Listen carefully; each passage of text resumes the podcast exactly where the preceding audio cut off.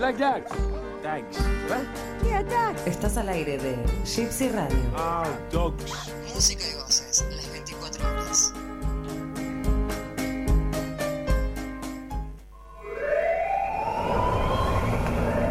T minus one minute. Escotillas. Chequeado. Escudriñador. Ah, eso está atentísimo siempre. Minus 50 seconds. ¿Qué está escudriñando usted? Ah, usted no puede escudriñar.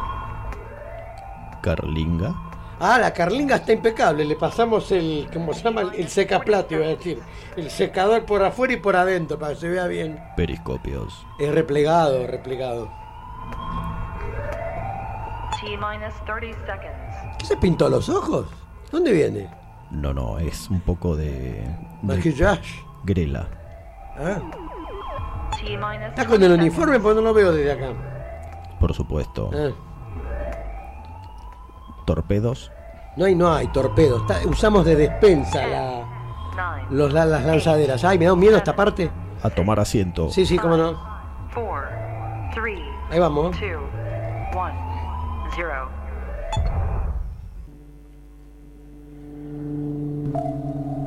Ay, soltamos marra de casualidad, ¿eh?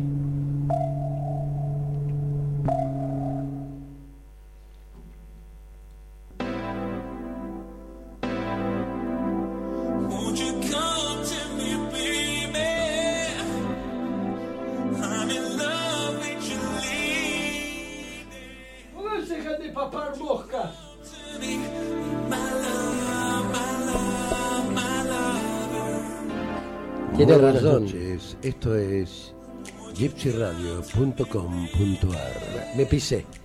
Siempre Jair atento. Esto es Cineficción Radio.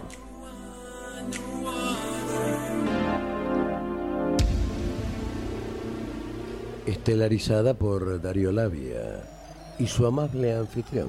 ¿Quién les habla? Chucho Fernández.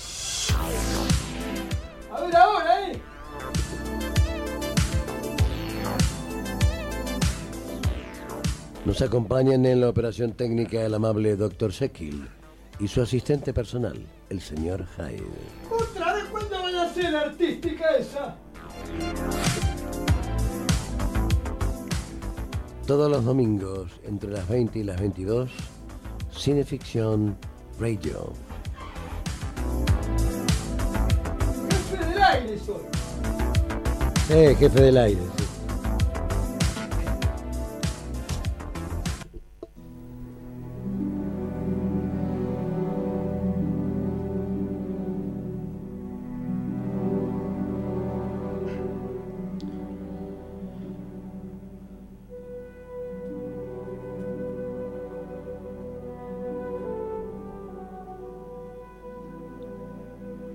Alicia fue extinguiéndose en su delirio de anemia, agravado de tarde, pero que remitía siempre en las primeras horas.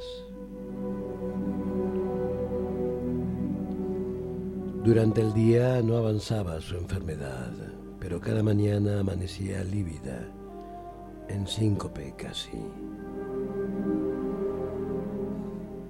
Parecía que únicamente de noche se le fuera la vida en nuevas olas de sangre.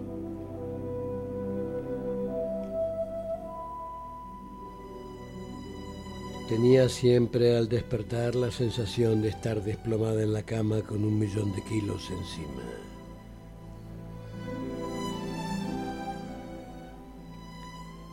Desde el tercer día este hundimiento no la abandonó más. Apenas si podía mover la cabeza.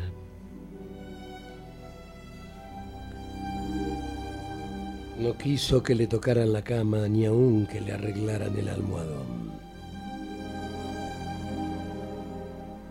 Sus terrores crepusculares avanzaron en forma de monstruos que se arrastraban hasta la cama y trepaban dificultosamente por la colcha.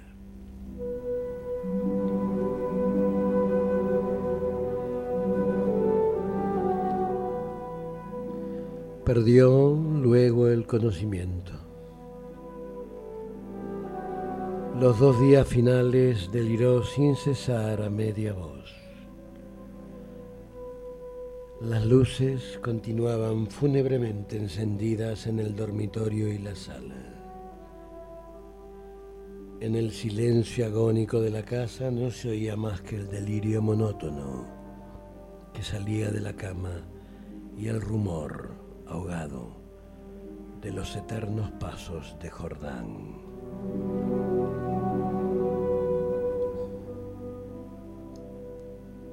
Murió, por fin.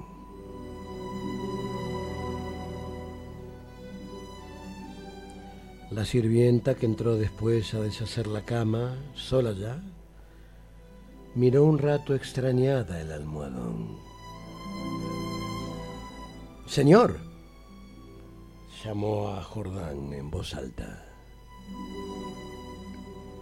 En el almohadón hay manchas que parecen de sangre. Jordán se acercó rápidamente y se dobló a su vez. Efectivamente, sobre la funda, a ambos lados del hueco que había dejado la cabeza de Alicia, se veían unas pequeñas manchas oscuras. Parecen picaduras, murmuró la sirvienta, después de un rato de inmóvil observación. Levántelo a la luz, le dijo Jordán. La sirvienta lo levantó, pero enseguida lo dejó caer y se quedó mirando a aquel, lívida y temblando. Sin saber por qué, Jordán sintió que los cabellos se le erizaban. ¿Qué hay?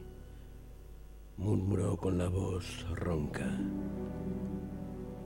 Pesa, pesa mucho, articuló la sirvienta sin dejar de temblar. Jordán lo levantó, pesaba extraordinariamente. Salieron con él y sobre la mesa del comedor, Jordán cortó funda y envoltura de un tajo. Las plumas superiores volaron y la sirvienta dio un grito de horror, con toda la boca abierta, llevándose las manos crispadas a los mandos. Sobre el fondo entre las plumas, moviéndose lentamente las patas velludas, había un animal monstruoso, una bola viviente y viscosa.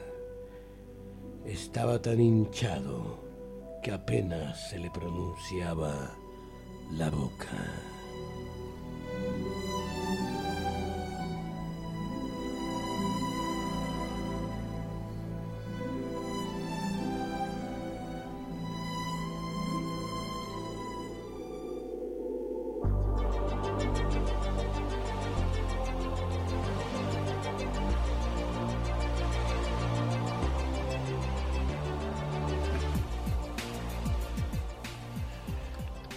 Con decir que la muerte es la antítesis de la vida.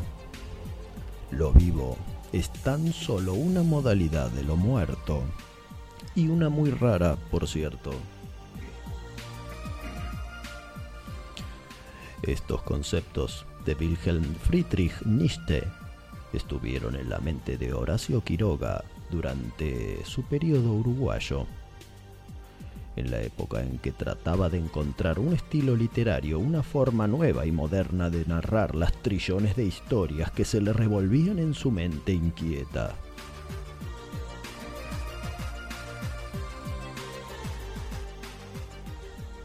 Se hace mucho énfasis en la muerte de sus seres queridos, que su padre diplomático se mató de un escopetazo durante un accidente de casa que su padrastro se mató de otro en su presencia, que sus hermanos cayeron por fiebre tifoidea, que dio muerte accidental de un disparo a un amigo muy querido.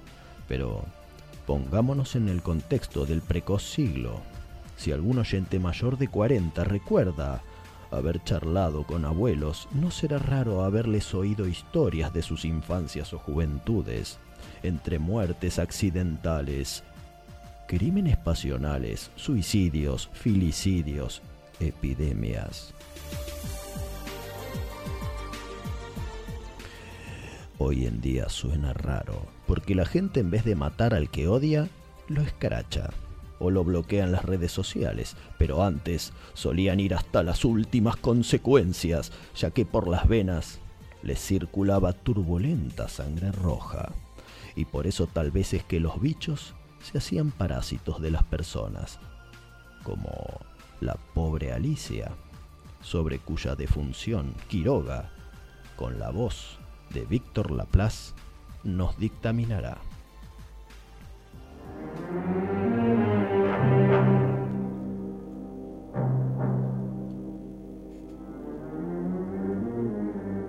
Estos parásitos de las aves, diminutos en su medio habitual, llegan a adquirir en ciertas condiciones proporciones enormes. La sangre humana parece serles particularmente favorable y no es raro hallarles entre los almohadones de plumas.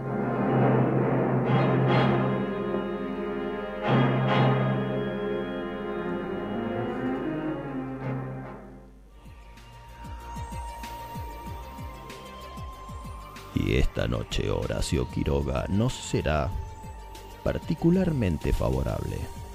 Nuestros nombres, Chucho Fernández y Darío Labia. Y este es el programa que hemos dado en llamar Cineficción Radio.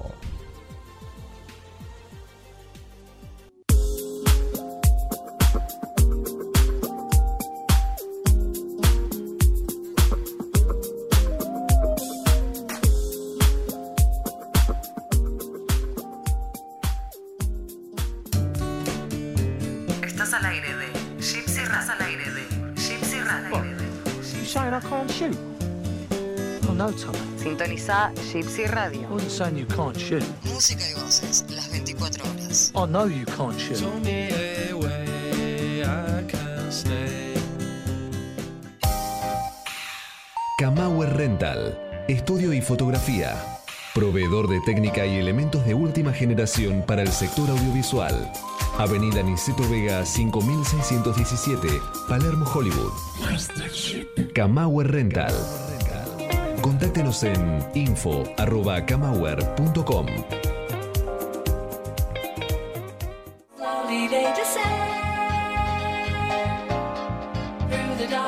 sky. En la industria audiovisual argentina, Pablo Sala. Música original y diseño de sonido para todo tipo de films. Pablo Sala. Contactanos en música@pablosala.com.ar.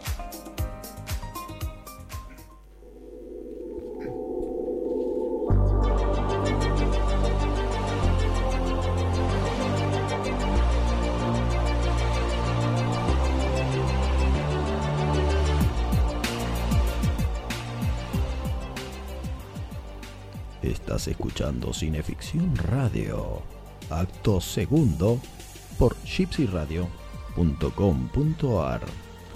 Buenas noches, ¿cómo le va, camarada Chucho? Aquí estamos, muy bien, por suerte. Disfrutando la música del, del maestro Tony Bosikovich. Qué linda la de hoy, ¿eh? Muy Perdón, bonita. perdón, Monseñor. Monseñor, sí, sí, perdón. Perdón, me olvido, me olvido que es el, un purpurado.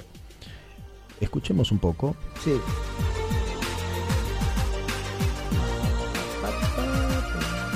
Con esto sanatea a, a Claudita Graciano, que es una, una- una gran amiga. Con este, con estas cosas, sanatea y la tiene como, como perrito sin manija. Magnetizada. Sí, perrito sin manija, cualquier cosa, bola sin manija. Lo que pasa que este tema se llama Uritorco Ah, porque él es muy de plato volado- voladorear. y es ideal para esa temática. Ajá. Bueno, hoy tenemos un... Yo estoy limado hoy, ¿eh? Ah, no me diga. Yo vengo limado hoy.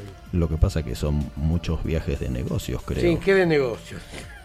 O de- negocios hizo aerolíneas. o Viajes de placer. Sí, con las azafatas tuve viaje de placer. Sí, me imagino. Que me fui a comer un sanguchito de garrón allá al fondo. ¿Podemos eh, adelantar algo de eso? Sí, está el amigo Fabián Carlos allá, que es un productor conocido y amigo en Mar del Plata, que tiene mucha llegada allá y está, est- estamos preparando el programa para hacerlo allá en la temporada. Vamos a ver con qué éxito, con qué suerte, a través de una radio que por ahora ya sabemos cuál es, pero no vamos a, a revelar todavía y lo vamos a hacer en un sitio que no es la radio, eh, para el público que quiera disfrutarlo. Es muy bonito. Vamos a adaptar un, un- un ciclo nuevo. Es, es cineficción radio, pero obviamente no dura dos horas. Lógico. Tiene una artística adecuada al lugar en el cual hay gente que sabe que va a disfrutar de un espectáculo mucho más breve, pero muy conciso y muy bonito de cineficción radio, que va a conducir usted y animar yo. O conducir usted y animar yo. No, no, no, yo, yo animo. El- Acá el conductor es usted.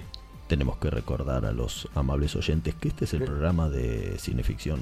Sí, es el programa de la revista. Cinefección Radio. Cineinfección no, Cineficción Radio. Hoy. eh, Que comanda el jefe Juan Carlos Moyano desde Houston, Texas. Sí, que hoy también, este fin de semana fue por viaje deportivo a Mar del Plata. Sí, no nos cruzamos. Yo estuve, yo fui el viernes a la mañana y volví a la noche. Y me fui a la mañana y volví a la tarde. Una cosa de locos. Sí. Y bueno, pero había que hacerlo. Había que hacerlo. Vamos a agradecerle a Anita que nos mandó el, el catering que vamos a comer hoy, tan pronto terminemos. Gracias Anita, gracias Rubén por las comiditas ricas que siempre nos mandan. Anita la ubican en el eh, 11 36 57 0884. Son- la gente ya no anota los números, pero lo repito igual. 11 36 57 0884, pero pueden buscarla en Facebook, ponen Anita Catering, van a ver que hay una fotito de comida. Es más fácil ubicarla por ahí.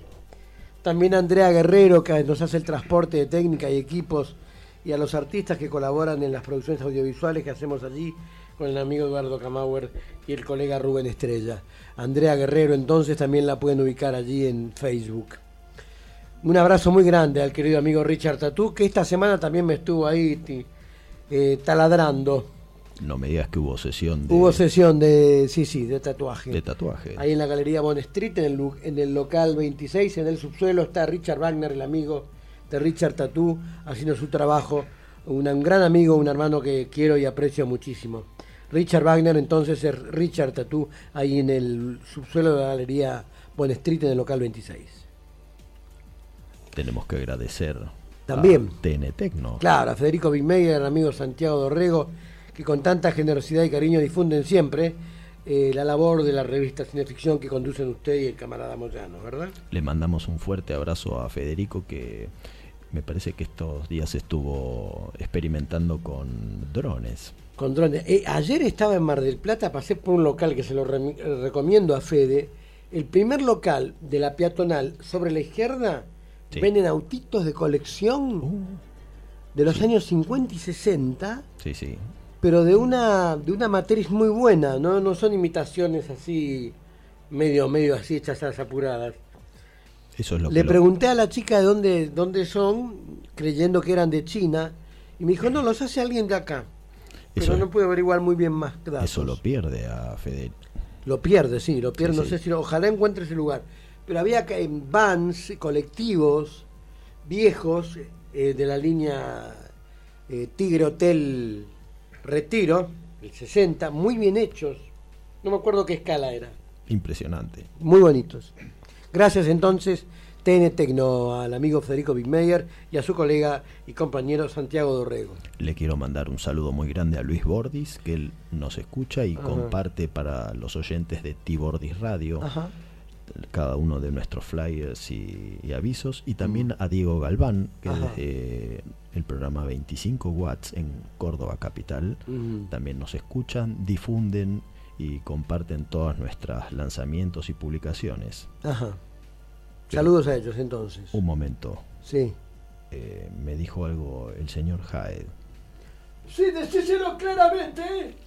No, está bien, no es para que se ponga así. Jaed ¿Qué, qué pasó? me ha dicho Sí. que hoy ibas a dedicarle una ofrenda a una integrante del elenco de Ruflas. ¿Eh? Ah, Mariela Valarino, sí, que está ahora en Uruguay. Ah, Sí, sí. está ahora en Uruguay, eh, está de viaje de, de- de placer porque cumpleaños la mami y está allí con su familia, con su hermano, con sus sobrinos, eh, con toda esa gente que la quiere. Mariela es una gran persona, es una, una chica que yo aprecio mucho. Comentamos a los oyentes que el próximo domingo Sí, tendremos el saludos, a mi, séptimo, a mi- saludos a mi suegra, Elsa, ¿no? el- tendremos el séptimo episodio Y a de mi cuñado Darío, yo me mando, total. Eh, El amor es dar, no hay que esperar recibir.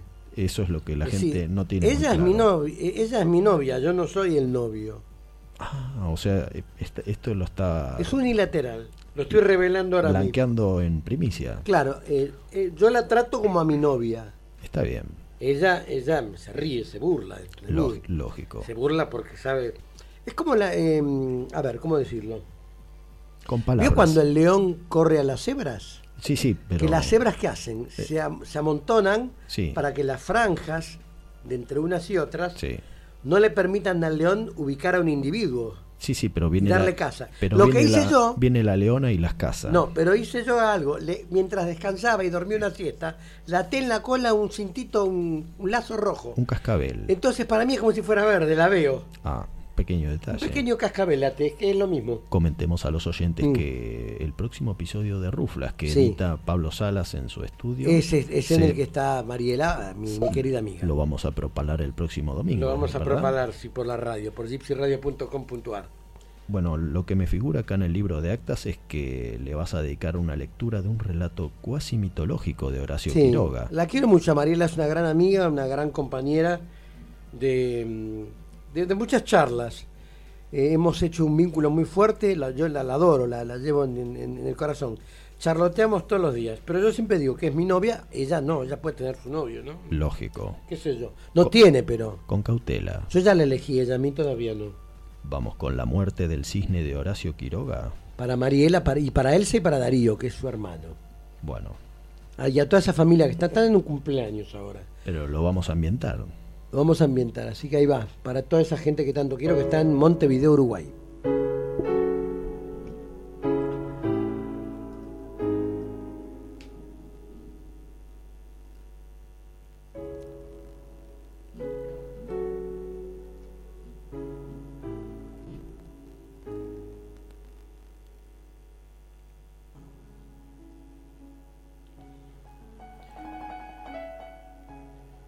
En el lago de una quinta de Martínez había varios cisnes blancos, uno de los cuales se individualizaba en su insulsez genérica, por su modo de ser. Casi siempre estaba en tierra con las alas plegadas y el cuello inmóvil, en honda curva. Nadaba poco, jamás peleaba. Vivía completamente apartado de la pesada familia. Como un fino retoño que hubiera roto ya para siempre con la estupidez natal.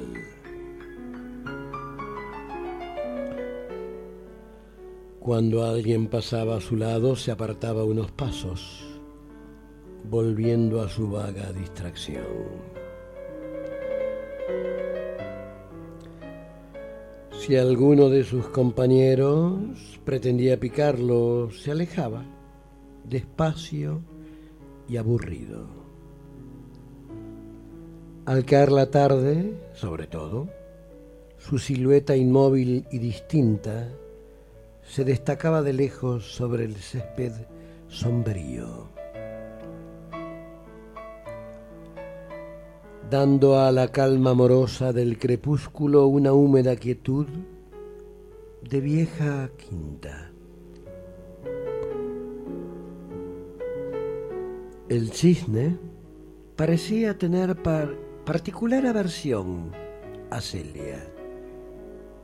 Esta bajaba todas las tardes al lago cuyos cisnes la conocían bien en razón de las galletas que les tiraba. Únicamente aquel evitaba su aproximación. Celia lo notó un día y fue decidida a su encuentro. Pero el cisne se alejó más aún. Ella quedó un rato mirándolo sorprendida y repitió su deseo de familiaridad con idéntico resultado. Desde entonces, Celia, aunque usó de toda malicia, no pudo nunca acercarse a él. Permanecía inmóvil e indiferente cuando Celia bajaba al lago. Pero si ésta trataba de aproximarse oblicuamente, fingiendo ir a otra parte, el cisne se alejaba enseguida. Una tarde cansada ya lo corrió hasta perder el aliento. Fue en vano. Solo cuando Celia no se preocupaba de él, él, él la seguía con los ojos.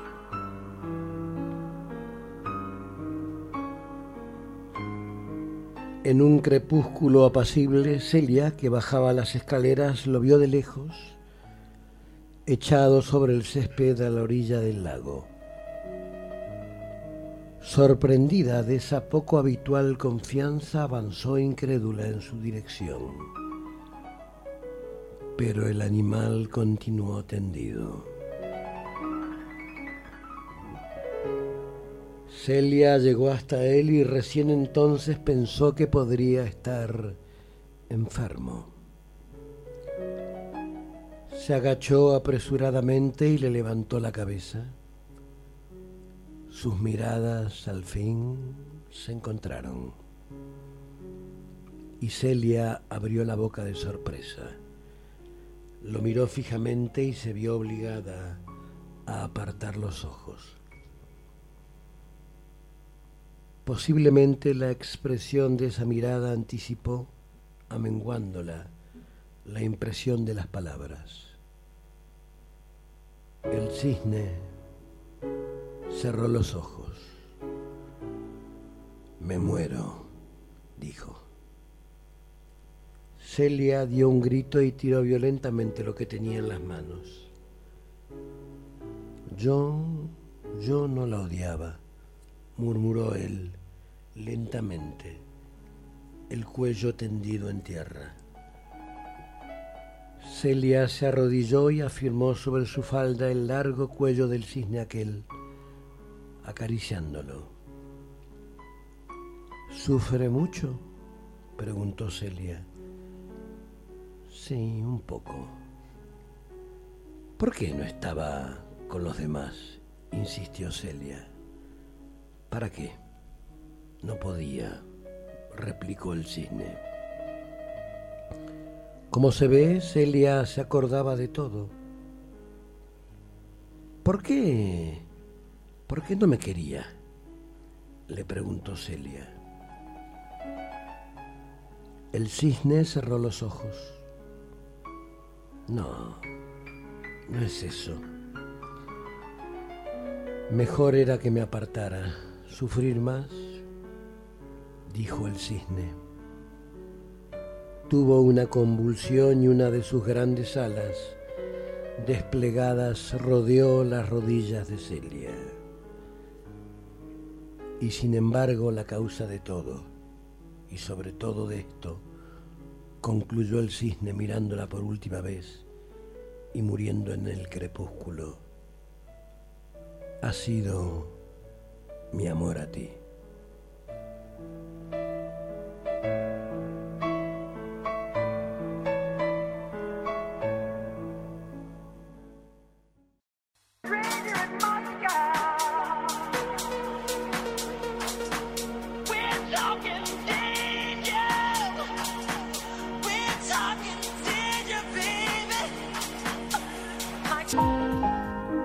Estás al aire de Gypsy Radio.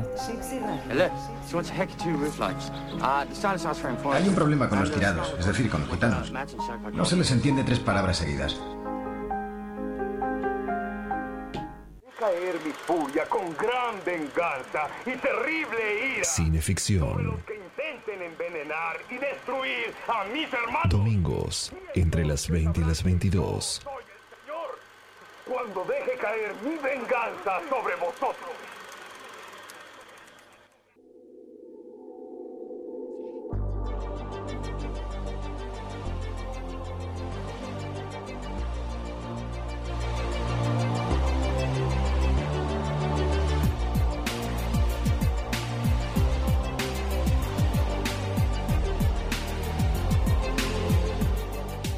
Esto es Cineficción Radio, acto tercero. ¿Me, me puede explicar, eh, ¿Qué pasa con Hyde? me puede explicar, eh, jefe del aire, qué fue lo que pasó? Y nos llevamos por delante una foca, ¿eh? Lo que pasó fue eso. Usted está tomando algo, yo lo vi que se estaba sirviendo un, un trago ahí. No, es un licor de mandarina que me trajo Nadia. ¿Usted le trae licor a, a- usted? Usted está loco. Era una petaquita. Bueno, tuvimos un pequeño inconveniente técnico, nos llevamos por delante una, un- sí, una foca. Una, foca. No, no, una marsopa. Sí, más. Es una foca lo que nos lleva por delante. El animal no está dañado, está en la veterinaria. del- Sí, sí, no. eh, ningún animal ha sido dañado en la Sí, realización de este programa. sí. Acto tercero. Vamos, Por gypsyradio.com.ar. Les digo que los seguidores y amantes del noveno arte que lo conocen no necesitan esta introducción. Ajá. Pero para los demás, les cuento que Diego Fiorucci es un ilustrador y caricaturista de calidad superior. Cuando hace tiempo vi su portfolio de trabajos, quedé impactado por un amenazante Narciso Ibáñez Menta que extendía su mano tentacular sobre una letargada víctima. Tiempo después, Diego me escribió y se ofreció desinteresadamente para colaborar en cineficción y le conté que estábamos detrás de una entrevista a Edgardo Borda y que si la lográbamos, recurriríamos a esa ilustración a modo de portada de dicha entrevista.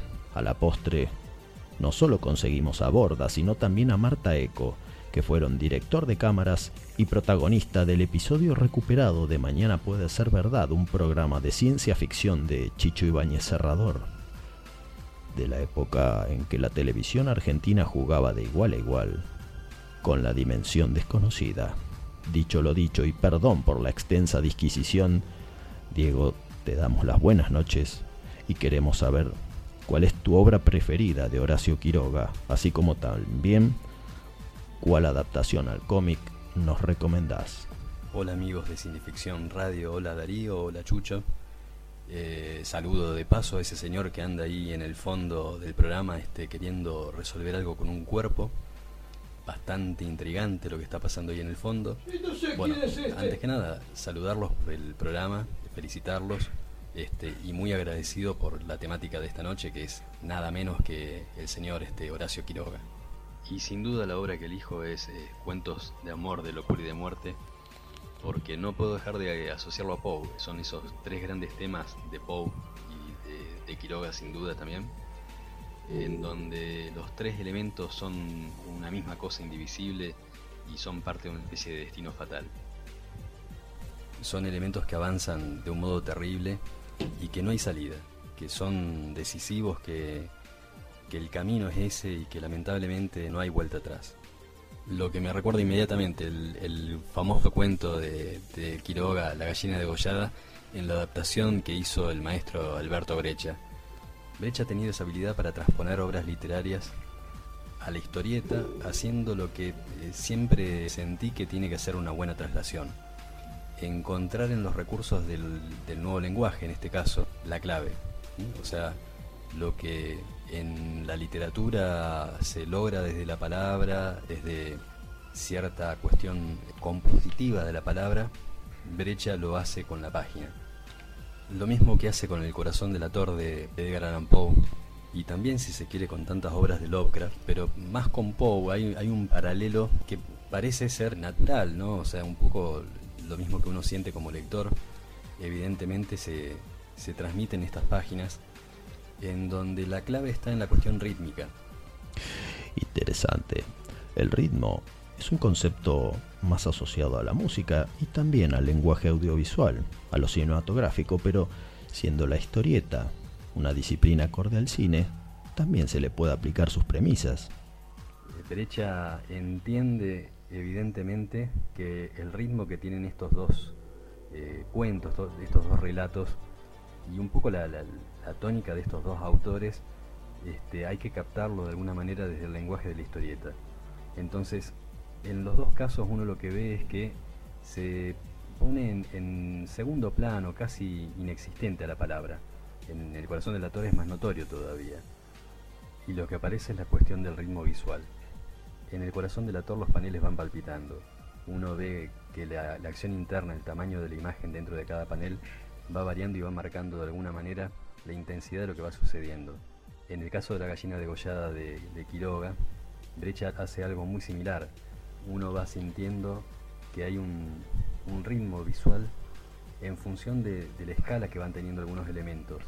Más notorio sobre todo al comienzo de la historieta, donde la reiteración, un elemento necesario para poder hablar del ritmo, está marcada por este nacimiento progresivo de cada uno de estos integrantes oscuros, monstruosos, eh, que va teniendo esta familia, estos chicos deficientes mentales que parecen ser un clon uno de otro y Brecha lo hace eh, claro con, con esta repetición del, del dibujo Claro. y marcando la diferencia de edades solo con el tamaño que ocupa esa cara de este nuevo niño dentro de cada panel. Otro de los grandes aciertos de Brecha acá es saber usar el color en una historieta que es en principio en blanco y negro, trabajada con una estética bastante expresionista, un- una figuración eh, rara, oscura, y el color que aparece no es otro que el rojo, es un elemento clave dentro del, del relato de Quiroga. Bueno, esto nos recuerda, sin irnos por las ramas, a la lista de Schindler de Steven Spielberg Ajá. y su uso del color rojo en un film blanco y negro. Eh, Diego, ¿a qué lo atribuís en Breccia? El rojo aparece como un acento, aparece en momentos decisivos, aparece en el sol, aparece en la sangre, aparece en la mirada fascinada de los chicos por el color. De algún modo Brecha hace de, este acento un elemento clave, distintivo de esta historieta, y logra aparte que a través de estos elementos, donde lo que cambia es lo que se encuadra, donde el ritmo está sostenido por algo que es también puntual para la historieta, que es poder sostener el mismo encuadre, el mismo escenario y que haya una variación interna importante, Brecha logra que el fuera de campo aparezca. Quiroga lo logra en la palabra, lo logra evitando usar palabras que describan lo más horroroso. Me parece siempre acertado hablar más de horror que de terror en, en autores como Quiroga. Claro. Porque uno asocia la idea de, hor- de horror. En el inglés esto se confunde un poco. Pero en el castellano yo creo que lo distinguimos un poco más. El terror nos remite a cuestiones de género, nos puede despegar un poco de, del compromiso moral de, de la realidad. Y en cambio cuando hablamos de horror estamos hablando de algo que está más cercano a la tragedia, a cosas que en lo humano forman parte de alguna manera de, de los aspectos más oscuros de nuestra naturaleza. Brecha logra captar toda esa tragedia, toda esa, esa cuestión terrible con estos recursos, ¿no? Con, con el blanco y el negro, con el color, el acento de color, mucho antes de que Frank Miller se destaque internacionalmente con este tipo de elementos, lo, hace Brecha acá. Y otro de los elementos clave en Quiroga que uno realmente eh, queda fascinado por esto, ¿no? Es esta cuestión de la deshumanización del ser humano. En la medida que, avanza el relato, cada vez crece más esta cuestión monstruosa, bestial del, humano, casi en contraposición a, los animales que, que presentan esta obra, ¿no? Lo, animal resulta mucho más eh, racional que el propio ser humano. Creo que tenemos algo en común, que es el apasionamiento por estos temas, ¿verdad? Como verán, me resulta casi imposible separar a estos tres artistas, ¿no? A, bueno, Quiroga, el homenajeado esta noche, a Edgar Allan Poe, ustedes le dedicaron un programa, obviamente no, no podía faltar el, el maestro Poe, y al gran Alberto Brecha como artista gráfico, plástico originalmente, dedicado a la historieta, uno de los artistas que no por nada es un poco el padre de la historieta argentina para nosotros, por el hecho de que ha sido quien, quien ha podido entender mejor el lenguaje en ese sentido. Claro. Este, no cabe duda que hay muchas otras adaptaciones de estos autores al- a la historieta, pero en, en la obra de Brecha uno vio esa síntesis ideal, ¿no? Este, hay que mencionar, obviamente, tenemos un montón de artistas magníficos que han sabido captar climáticamente est- a estos autores, o en el caso sobre todo de Poe, este, pienso ahora en, en Lalia, un, un querido amigo de, de- los dibujantes, ¿no? de, toda la movida de la autoedición, realmente una persona muy amable, este, muy, con, con un muy buen gesto, con, con todos los artistas que, que se están desarrollando. Y hay que mencionar una adaptación de Quiroga también, que es una maravilla, mucho más actual, mucho más contemporánea, que se llamó De Amor, de Locura y de Muerte, eh, Horacio Quiroga, con el trabajo en guion de bueno un- una figura ilustre ya, ya dentro de este medio, que es Luciano Saracino, y con la participación de muchos artistas, no me quiero olvidar, este, yo me acuerdo que estaban eh, Poli Bernatene, Max Fiumara, uno de los Fiumara me acuerdo, nu- nunca me acuerdo cuál de los dos, Fernando Rosia, que, que, bueno, es un muchacho que, que conozco, un gran artista plástico aparte, eh, Julián Totino Tedesco, eh, ¿quién más era que estaba? Eh, Nelson Luti, artista este, gráfico, plástico, no sé cómo llamarlo, que, que dedicado sobre todo al concept, uno de los artistas que trabajó, por ejemplo, en la película Metegol haciendo fondos, pero una persona que trabaja para proyectos incluso de afuera. Muchos, la verdad, bueno, Dante Ginebra, Abri- Abril Barrado, una artista que, ha destacado mucho con el tema de la figura humana, del dominio de la figura humana. La verdad que es, un- es una belleza de, de libro. Sí, editado por Pictus, que lamentablemente, según lo que pude averiguar esta semana en varios de nuestros puntos de venta, ya está descatalogado. Pero bueno, Diego, por lo menos hoy nos pusimos al día, ¿verdad? Bueno, muchas gracias por haberme permitido participar en el programa. Este, es un placer, aparte de haber podido hablar de Horacio Quiroga, es, es un- uno de los tipos más a- eh, amados por los eh, fans eh, del terror en Latinoamérica. Y desde ya, aparte, felicitaciones por lo que están haciendo, tanto con el programa como con sus propias publicaciones. Porque, bueno, la verdad que todo aquello que pueda trazar un puente entre aquello que nos está llegando como, como novedad en el terror y la- las obras que han sido fundacionales, eh, los clásicos, no deja de ser interesante para poder referenciar, sobre todo en mi caso como docente, pensar que uno tiene a dónde remitir a, a los, a los chicos eh, y adolescentes para contagiar un poco lo que es el terror, ¿no? Este, ya que hablamos de Quiroga, ¿por qué no usar la palabra contagio? Eh, bueno, un abrazo enorme, puede ser que nos encontremos en algún momento cara a cara en algún evento. Sí, sí. Así que bueno, gracias nuevamente Darío, gracias nuevamente Chucho, gracias nuevamente al señor allá con el tema del, del cuerpo. Eh, nos veremos en algún momento. Un abrazo. Otro para vos, Diego. ¿Qué, qué pasa ahí? Señor Hyde, ¿a dónde va con ese arroz con pollo? Ay, a darle a uno de pan- no, eh, pensábamos que era una foca, es un lobo marino, Rodolfo. ¿Le vamos a dar algo de comer? Pero tiene que dar pescado un lobo marino, una de arroz con pollo. Esa es la comida de la noche, ¿cómo le da? eh, Está loco. Es lo que nos trajo Anita. ¿Qué? No me ¿Qué, digas de- que... qué esa? Llévese eso. Llévese eso, por favor. Le voy a dar arroz con pollo y listo. Así no se puede. No, no, sí, no se puede. No se puede.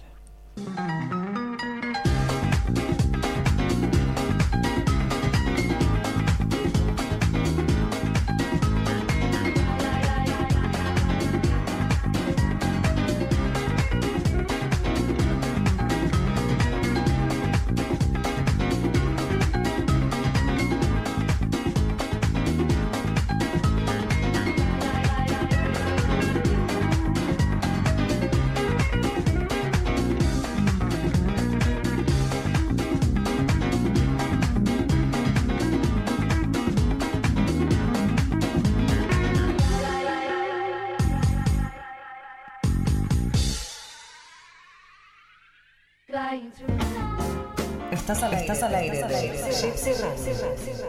Fucking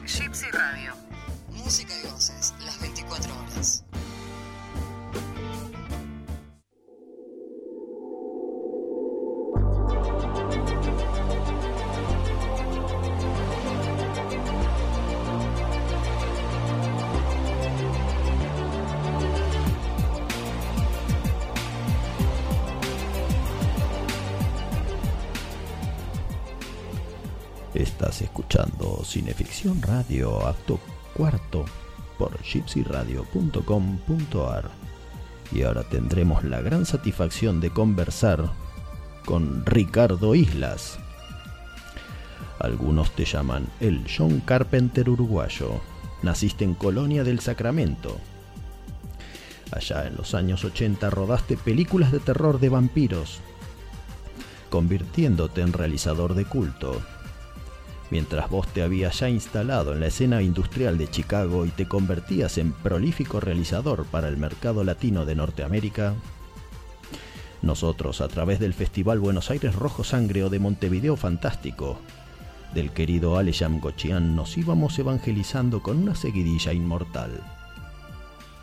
Plenilunio, La Trampa, Mala Sangre, Amor Brujo, pero hay un lazo entre tu filmografía y la obra de Quiroga, ¿verdad? Buenas noches, querido amigo. Te saludamos desde Buenos Aires. Buenas noches, Darío. Buenas noches a Chucho. Gracias por tenerme en el programa. Um, es un placer estar con ustedes. En el siglo pasado, acometiste como actor, guionista y realizador una versión del Almohadón de Plumas. ¿Cómo surgió y cómo trabajaste ese proyecto? Bueno, por allá por 1987, diría yo, um, se me ocurrió la idea de escribir una adaptación de Almohadón de Plumas.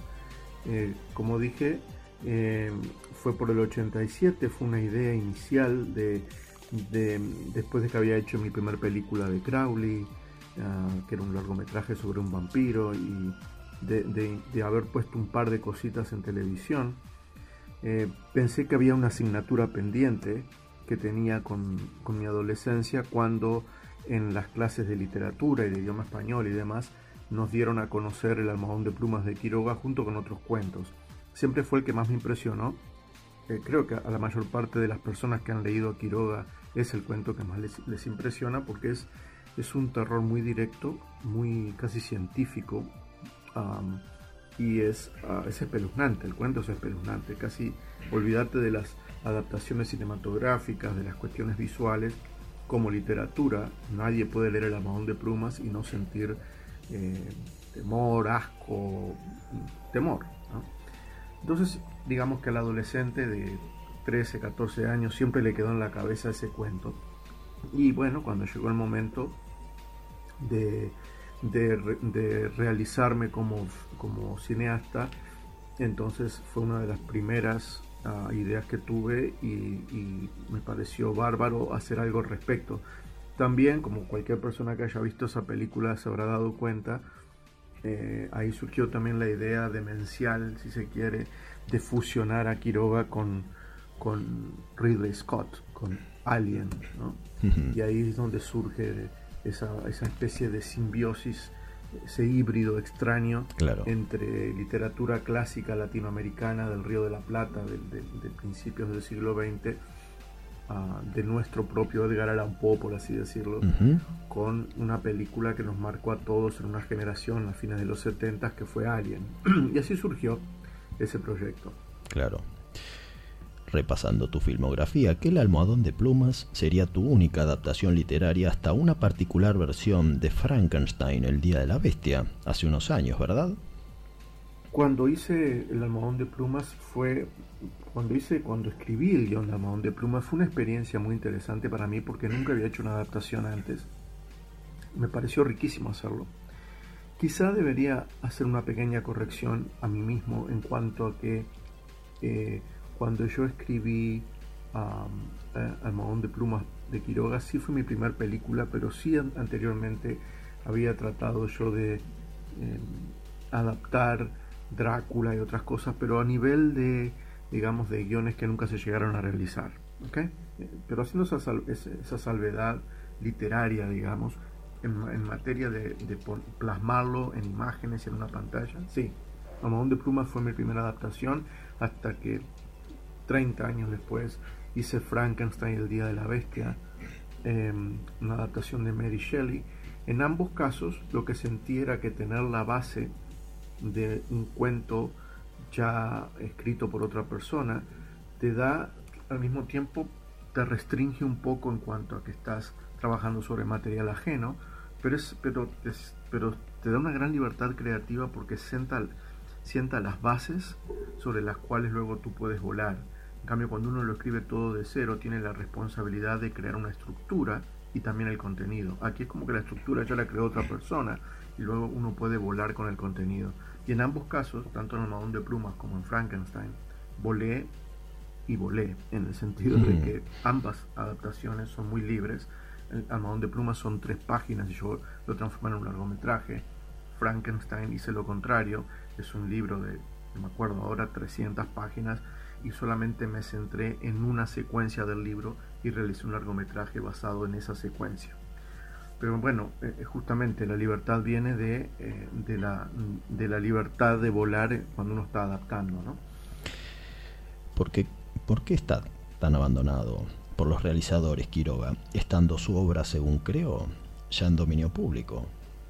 Um, eh, no estoy muy seguro de por qué es que a Quiroga lo han dejado un poco de lado los realizadores.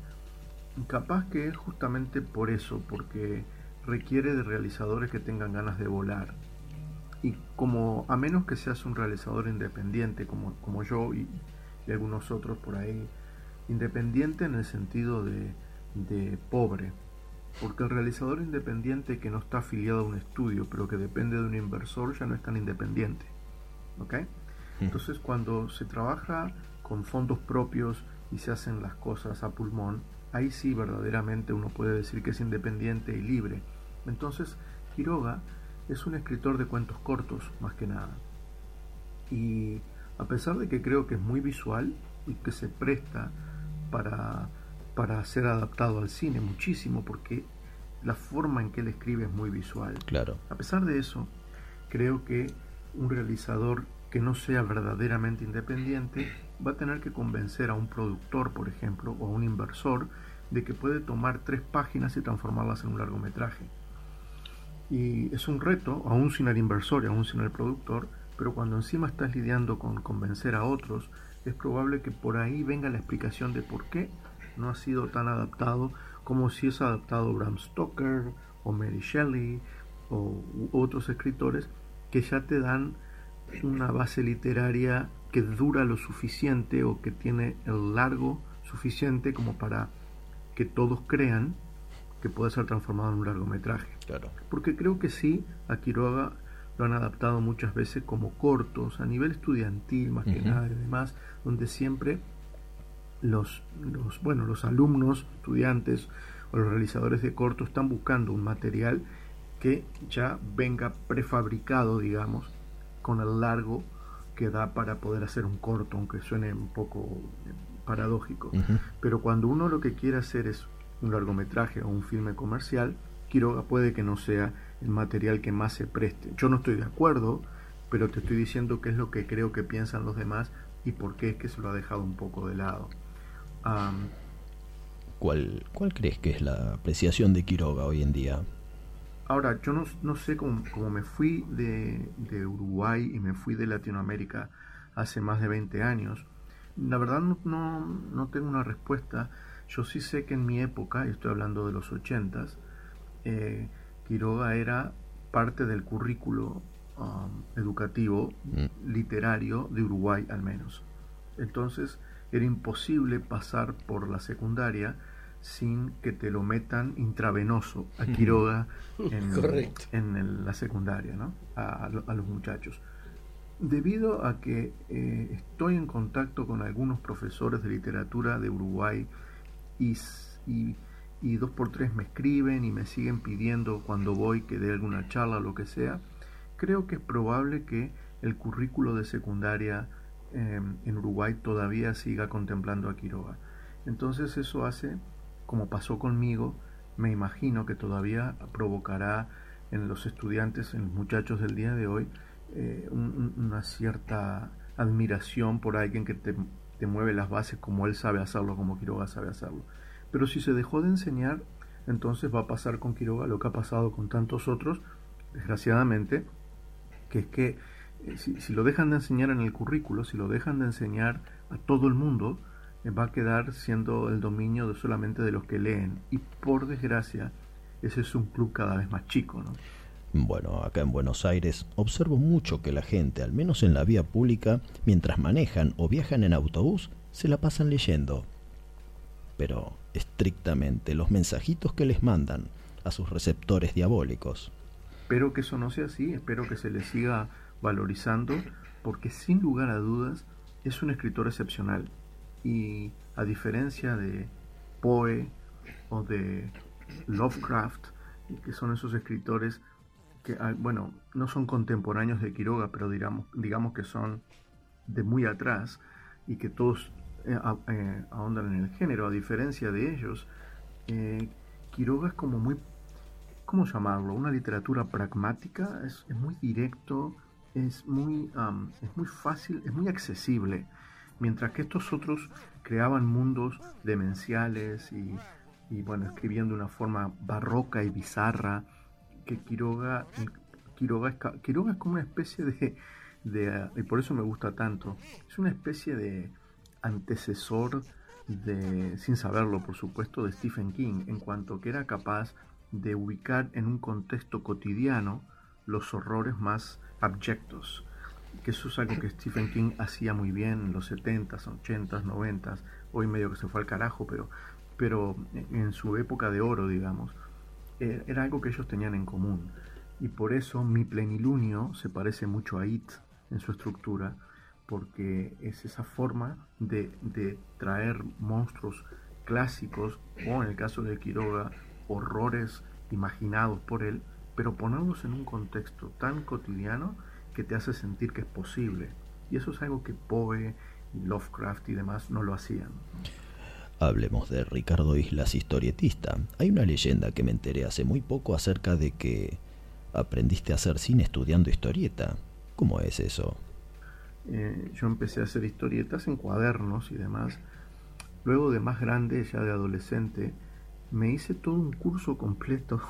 En esa época se estilaban mucho los cursos por correspondencia, era antes de que existiera internet y los videos, uno tenía que esperar una vez al mes que llegara un sobre con lecciones y dar pruebas y demás y, terminar los cursos, y había que pagar y todo.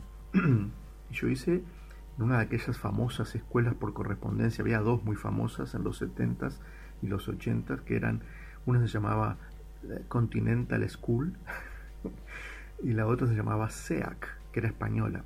Y curiosamente, ese curso de cómo hacer historietas fue el que me dio las bases de cómo hacer cine. Cuando yo me puse a hacer cine en el 85 y me, encontré delante mío con un guion escrito por mí que era simplemente una especie de guion de teatro de mi primera película, media hora, un programa de televisión que se llamaba Posesión, cuando tuve que desglosar ese guion de manera de que fuera filmable, lo hice dibujando círculos alrededor de las frases, de los, de los diálogos y de las, y de las, de las acotaciones de acción, digamos, y sacaba flechitas y le ponía, por ejemplo, primer plano, plano medio, plano general, y luego también le hacía acotaciones de ángulos de cámara a los que llamaba vuelo de pájaro, um, que sería plano picada, rana, que sería el contrapicado, porque las ranas miran de abajo hacia arriba. Se reían de mí en el canal de televisión cuando yo les decía plano rana.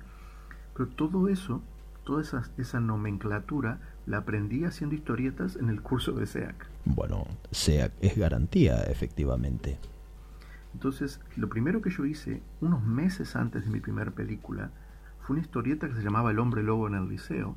Y esa historieta yo la editaba en fotocopias, eran, no me acuerdo, ponerle 10 capítulos de una página, o sea, una, una historieta de 10 páginas, donde yo dibujaba a los profesores del liceo y los hacía matar por un hombre lobo las vendía en el recreo de la secundaria, en el recreo, y con la plata que sacaba me compraba los bizcochos de la merienda porque yo no tenía plata para los bizcochos. Ese fue mi primer emprendimiento. Incluso había hecho pósters también a mano, que los fotocopiaba y los pegaba en los comercios, ¿okay? cerca de la, del liceo. Es fácil porque en un liceo, en una ciudad como Colonia, había solamente un liceo, ahora hay dos nada más, creo. Había solo un liceo, entonces todos mis, todos mis compradores estaban cautivos en el mismo edificio. Era fácil el marketing Yo iba ahí, vendía la historieta y compraba los bizcochos. Ese fue mi primer emprendimiento. Y después de eso, meses después, vino mi primer película. Entonces, historieta y cine para mí, en, en mis comienzos, en los 80, están, van de la mano. Bueno, cierro los ojos e imagino a ese hombre lobo en el liceo. Esto ya califica, como diría Juan Moyano, de una cosa de locos. Pero, ¿cómo llegamos a una sorprendente versión del almohadón de plumas en la que, a juzgar por los resultados, no te privaste de nada? Luego dejé por completo de dibujar hasta que hace más o menos, poco menos de un año, hace unos meses atrás, me dio por volver. Y durante meses, antes de dibujar nada, me miré muchos tutoriales para ponerme al día, porque después de 30 años la historieta cambió, Photoshop está en el mapa ahora, hay otros programas para hacer historietas y demás, pero como Photoshop es algo que más o menos conozco, miré muchos tutoriales y muchos videos en YouTube de cómo hacer historietas con Photoshop. Y me largué a hacer esta adaptación de Almohadón de Plumas. La razón por la que estoy haciendo esta adaptación es porque está basada en un guion que escribí para cine, que no es el que yo escribí en los 80, es uno nuevo que escribí más recientemente, pero ambientado a principios del siglo XX, en la época en que Quiroga escribió el cuento. Y me encontré con un guion que yo no puedo producir, no tengo dinero para producirlo. Pero en la historieta, lo que es, uno invierte es tiempo, pero es el, no el papel, digamos, es la pantalla, es el Photoshop y yo. Entonces en ese contexto, y por eso tú me decías que no me privo de nada, no me privo de nada porque puedo volar, eh, digamos que una historieta, eh, creo que era Kubrick que decía, uno empieza a hacer una película como quiere y la termina como puede. Probablemente eso se aplica también a la historieta, pero digamos que el divorcio entre el plan original y el resultado final es menos probable que cuando uno hace una película. No hay límites para lo que hago, al punto de que me estoy dando el gusto, aunque quizás si mis dibujos no son lo suficientemente buenos, solamente me entere yo, pero me estoy dando el gusto de poner las caras de algunos famosos. Por ejemplo, hay uno de los personajes principales en los que el, el personaje lo dibujo basado en fotografías de Narciso Áñez Menta o Soledad Miranda, eh, la, la, actriz favorita de Jess Franco de los 70 este, una de las mujeres más bellas de la historia. Y, y, pronto voy a introducir un personaje que va a ser, que, que, es un doctor, que es el que ayuda a revelar todo el misterio que está en el cuento de Quiroga, que está en, que está en mi primer película, y ese doctor lo voy a dibujar basado en la cara de Peter Cushing. O sea, me, me, me puedo dar el gusto haciendo historietas de hacer cosas que ni con dinero podría hacer en el cine. Claro. Este, y bueno, también es muy, muy gore, mis películas también son gore, pero también es muy gráfica en materia de, eh, de erotismo. Mis películas no tienen eso porque es difícil en la época en la que vivimos poder hacer ciertas cosas sin que te acusen de, de sexista o vayas a saber de que, cuál es la moda actual, ¿no? Uh -huh. Es una época muy particular, hay un cierto desencanto eh, que yo he sufrido, pero que he conversado con otros y otros también han sufrido en cuanto a la época en la que vivimos, que hay una especie de oscurantismo cultural, pero que cuando uno hace una historieta, pues, como te digo, es el Photoshop y yo, uno hace lo que quiere, la presenta y si después algún día se la presento a un, a un editor para editarla tipo novela gráfica, y me dice no porque tiene mucho pezón, entonces pues no la pondré y la, sacaré online. Pero digamos que este, así hay libertad, eh, eh, tu apreciación es correcta, hay mucha libertad. Para poder ver esta historieta, hoy por hoy la única forma es si, si estás conectado a mi Facebook de alguna manera. Pero en el futuro, como dije, espero compilar todas estas páginas y sacarla como novela gráfica. Experiencia que viviré cuando llegue el momento y veremos qué pasa. ¿Qué proyectos se pueden conocer nuestros oyentes que, bien, que vengan en camino? Escribí el verano pasado eh, una serie entera. O sea, escribí, yo cuando me pongo a escribir no escribo pilotos, no creo en los pilotos, no creo en producir pilotos, yo creo en producir todo, ¿no? Así como nunca creí mucho en cortos y me metí a hacer largometrajes, cuando se trata de series de televisión, yo creo en escribirla entera. Entonces la escribí entera. Escribí 10 capítulos y, la, y tengo eso, todos esos guiones ahí, son 350 páginas de guiones, oh. este, sobre los personajes de una película que hice en el 2008 se llamaba Macumba que después sí. tristemente la retitularon la, la, Granja de los Zombies o The Zombie Farm. Este, pero que bueno, el título original era Macumba. Y, es, y, basado en esos mismos personajes y un poco en esa historia también, creé una expansión de ese universo y lo transformé en la serie Macumba, ahora sí se va a llamar como yo quiero o no se hace. Esas, ese- si tú me preguntaras qué es lo que querés hacer hoy, sería eso, sería esa serie. Pero no puedo decir que ese sea mi próximo proyecto porque hacer una serie es mucho más ambicioso. Y aunque he hecho en el pasado miniseries, estoy en un momento, ya acabo, acabo, acabo, no, el año pasado, no, este año, cumplí 50 años. Este, y, y- a pesar de que pueda ser un poco tarde quizá a veces para darse cuenta de ciertas cosas, nunca es tarde para reflexionar. Y me he dado cuenta de que algunas historias, está buenísimo haber hecho todo lo que he hecho y, y he disfrutado, no tengo, no tengo, eh, no, no, me, no me arrepiento de lo que he hecho en el sentido que he disfrutado muchísimo, he disfrutado de hacer muchas cosas, pero sí he reflexionado que también he quemado guiones por producirlos en condiciones tan paupérrimas a veces, ¿no? O sea, lo que al principio de mi carrera era novedoso y una excepción, seguir haciéndolo de la misma manera eh, 30 años después quizá no tenga tanto sentido. Entonces digamos que he reorientado mi carrera en juntarme con otras personas que hacen cine y colaborar con sus proyectos. Entonces en ese sentido he- he hecho dirección de fotografía para varias películas aquí. En este momento acabo de regresar de México que terminé de filmar eh, escenas para una película de un director de aquí de Chicago mexicano. Este, y mm, edito también para otras personas. Y eso me ha, permitido ampliar mis horizontes, también juntarme con otra gente interesante, no, estar en esa cosa de si no es mi proyecto o no, y solamente vivir para mí. Me, me gusta hacer, me gusta estar en un set y el set no tiene por qué ser mío. Y también, curiosamente, eh, eh, acabo de regresar también, eh, antes de ir a México, de un viaje a Uruguay, donde tuve el enorme placer de actuar para una película de terror de un director uruguayo. Sí, pero ese proyecto está clasificado como top secret, de total secretismo hierofante. No podemos levantar la perdiz, ¿verdad? Respeto el deseo del director de que quiere mantener mi nombre o mi participación en la película un poco como sorpresa para cuando la gente vaya al cine Ajá. y por eso no puedo realmente darte más datos porque estoy respetando su decisión me parece bien. Bueno, Pero en su momento verás, es una película de, de- de terror y yo eh, hago un papel considerablemente de peso dentro de la película. Y si me preguntas cuál es tu próximo proyecto, aunque yo no puedo tener esto como proyecto propio, te digo cuál es mi deseo. Mi des- di lo mejor que pude en esa película como actor. Me maté literalmente en esa película. Porque me gustaría que el día que la película se dé a conocer, otros directores, conocidos o no, del Río de la Plata o, o latinoamericanos y demás que hacen terror, que hay muchos por suerte, hay una gran cantidad de gente haciendo terror en Latinoamérica, cosa que cuando yo estaba no era así, este, que vieran eso y dijeran, ah, mira, vamos a traernos a Ricardo a hacer esto, aquello, lo otro, papel chico aquí, allá, eh, lo que sea. Ya no tengo edad de ser Drácula quizá, pero sí tengo edad de ser Van Helsing. Este, y eso es- no es un proyecto mío, pero sí es una aspiración. Y todos los proyectos em- eh, comienzan como una aspiración.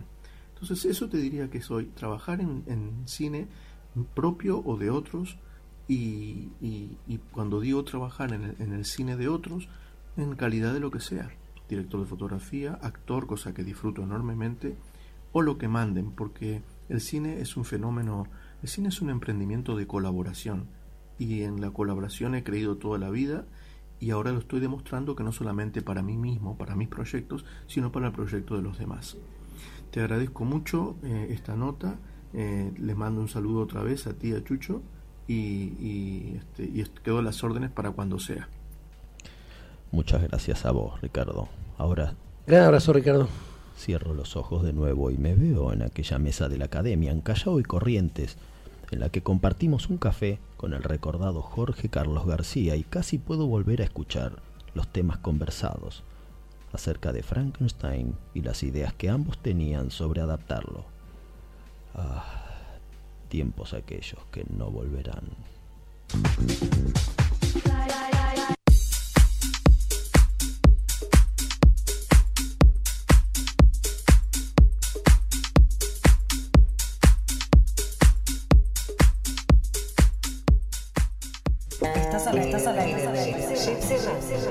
London. London. Yes, London.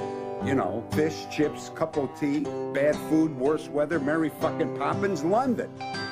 caer mi furia con gran venganza y terrible ira. Cineficción. Que intenten envenenar y destruir a mis hermanos. Domingos, entre las 20 y las 22. Cuando deje caer mi venganza sobre vosotros. Kamauer Rental. Estudio y fotografía. Proveedor de técnica y elementos de última generación para el sector audiovisual.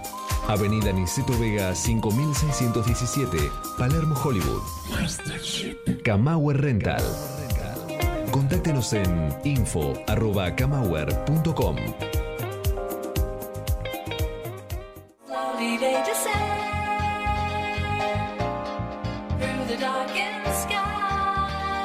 En la industria audiovisual argentina, Pablo Sala. Música original y diseño de sonido para todo tipo de films. Pablo Sala. Contactanos en música@pablosala.com.ar.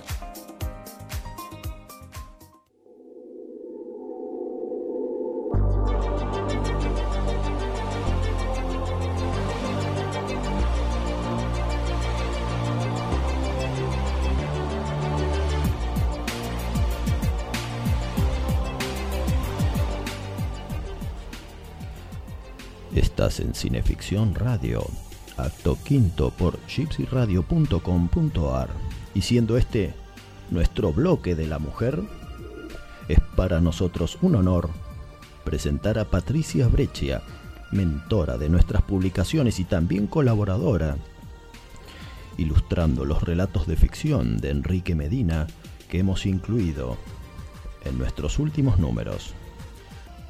Patricia, sabemos que estás ahí, pero antes de darte las buenas noches, el señor Chucho Fernández te dará la bienvenida con las glosas escritas especialmente para la ocasión por nuestro colaborador Villas Crespense, Patricio Flores.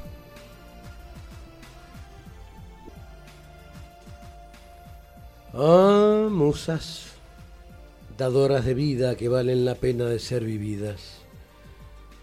Conduzcan este breve canto y sírvannos de guía entre estos espesos bosques de robles enanos, en tiempos en que se celebran triunfalmente niñerías y se muere de olvido aquello que alguna vez nos hiciera fuertes y orgullosos.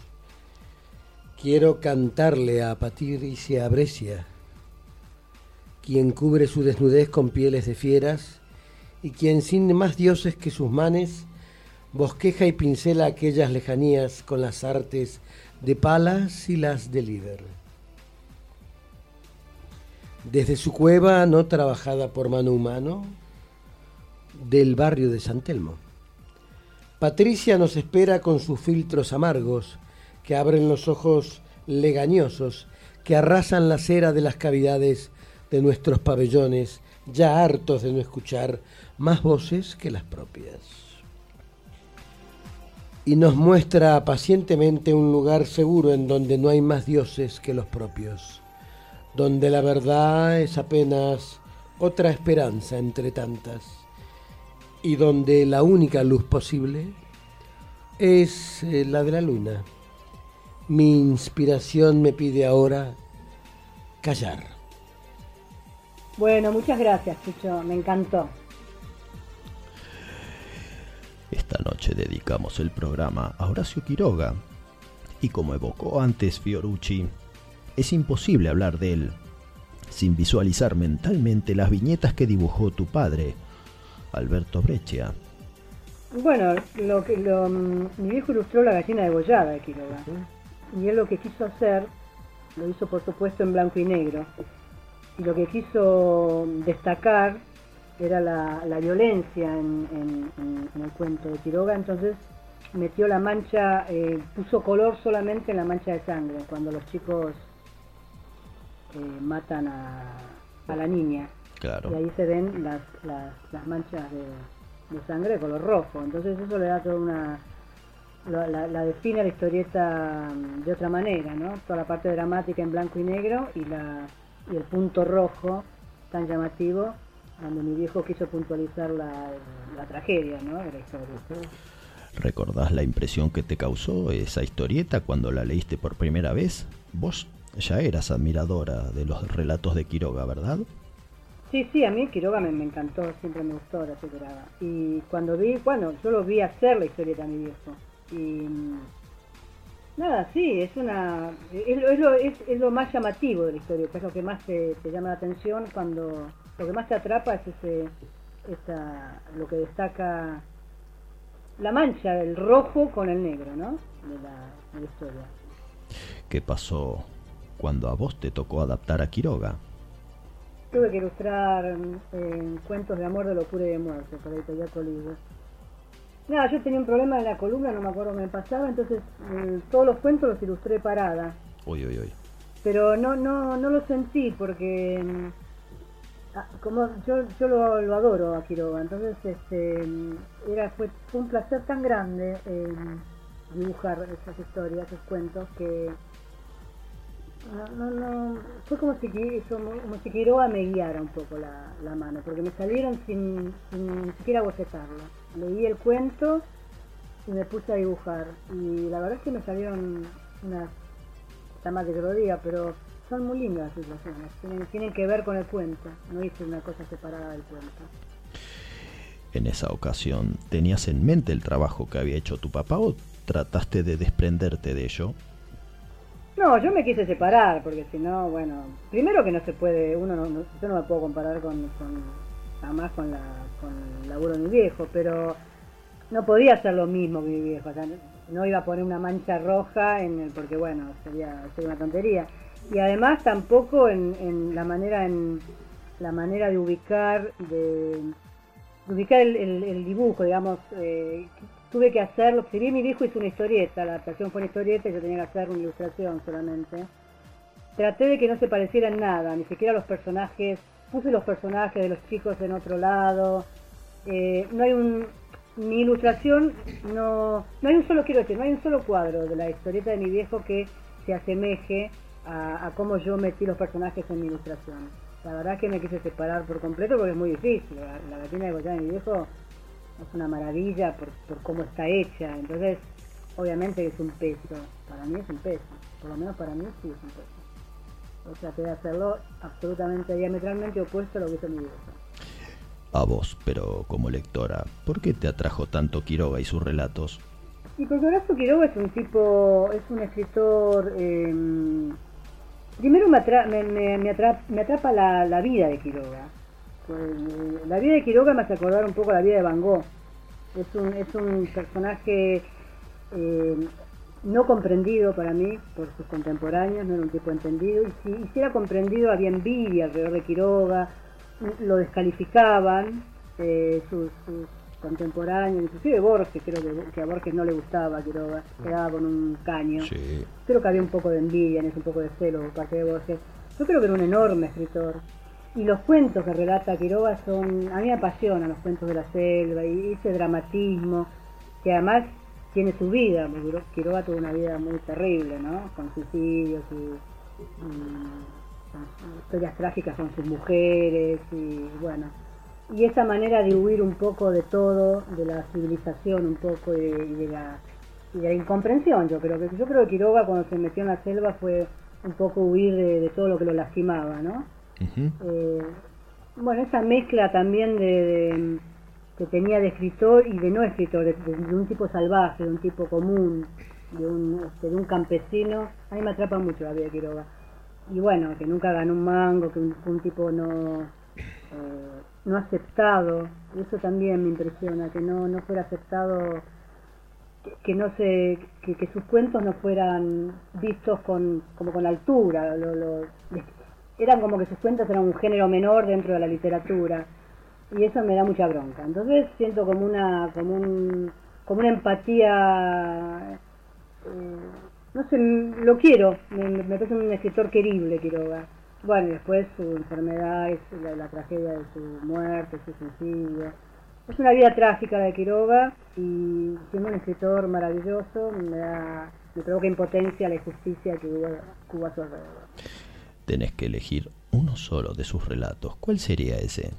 Todos son impresionantes, pero yo, yo tengo un cariño especial, se puede llamar cariño, pero bueno, una, me gusta mucho Almohadón de Plumas, obviamente. Es un cuento que, porque yo lo leí de chica, el Almohadón de Plumas, y, y bueno, eh, me impresionó, me marcó cuando era chiquita y, y bueno, cada vez que lo releo siempre como que le encuentro connotaciones nuevas al cuento, al cuento ese, ¿no? Puede tener algunas también algunas interpretaciones psicológicas el Almohadón de Plumas. Comentamos a los oyentes que se escucha el ruido de la púa cuando habla Patricia, porque recién dijo Chucho que su refugio no fue tallado por mano humana. Pero, Patri, ¿qué podemos decir del Frankenstein? ¿Cómo viene eso? Eh, bueno, de lo que estoy haciendo, eh, sí, terminé el lápiz y estoy, estoy con la tinta y yo espero poder terminarlo ahora en- antes de fin de año, porque bueno, dentro de un mes viene el, el, el guionista Hernán Migoya, así que bueno, también es una presencia que me apura a terminar la historia. O sea que en el 2019 tendremos el Frankenstein de Patricia Breccia y Hernán Migoya. Yo creo que sí, esperemos, ojalá. Bueno, muchas gracias por este testimonio, Patricia. Bueno, gracias a vos, Darío, un gusto. Y ahora para despedirte tenemos una ofrenda más para vos. Son unos versos de Horacio Quiroga, del poema titulado Las pantallas de Fátima, pero no solo van para vos, sino que también para don Alberto. Niebla y paisaje, vago hemisferio que marca un lírico planiferio. Noches, noche de noches y de zafires sobre la ruta de los faquires, luz indecisa de un asteroide sobre la negra mancha elipsoide y hay un mar muerto tras la neblina como una gota de tinta china.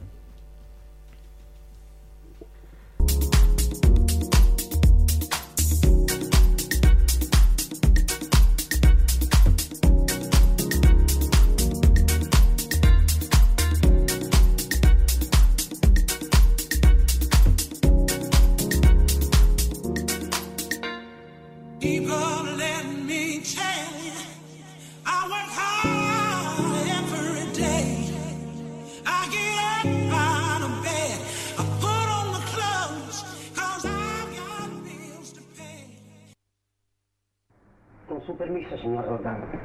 ¿Cómo ha sido eso? No sabe cuánto lo lamento. Y que haya ocurrido aquí precisamente. Todo el hotel está preocupadísimo con el rumor de su accidente. Y yo mismo puedo explicármelo. Al caer debí haber sufrido un fuerte desvanecimiento porque no puedo recordar las cosas con precisión. Por favor, respóndame tal cual le pregunto, como si yo no lo supiera. Hace mucho que ocupo esta habitación. Pronto hará un mes, señor. Es su predilecta. Se la reservamos todos los años. ¿Todos los años? Sí, señor Roldán.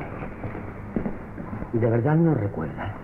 ¿No cree conveniente que llamemos a un médico? Me siento mucho mejor, no es necesario. ¿Cuándo tengo avión para Buenos Aires? Dentro de dos días. Resérveme comodidad. Ya tiene su pasaje, señor. Usted tenía dispuesto a regresar justamente pasado mañana. Ah, sí. Es verdad. Nada más, señor. Con su permiso, entonces.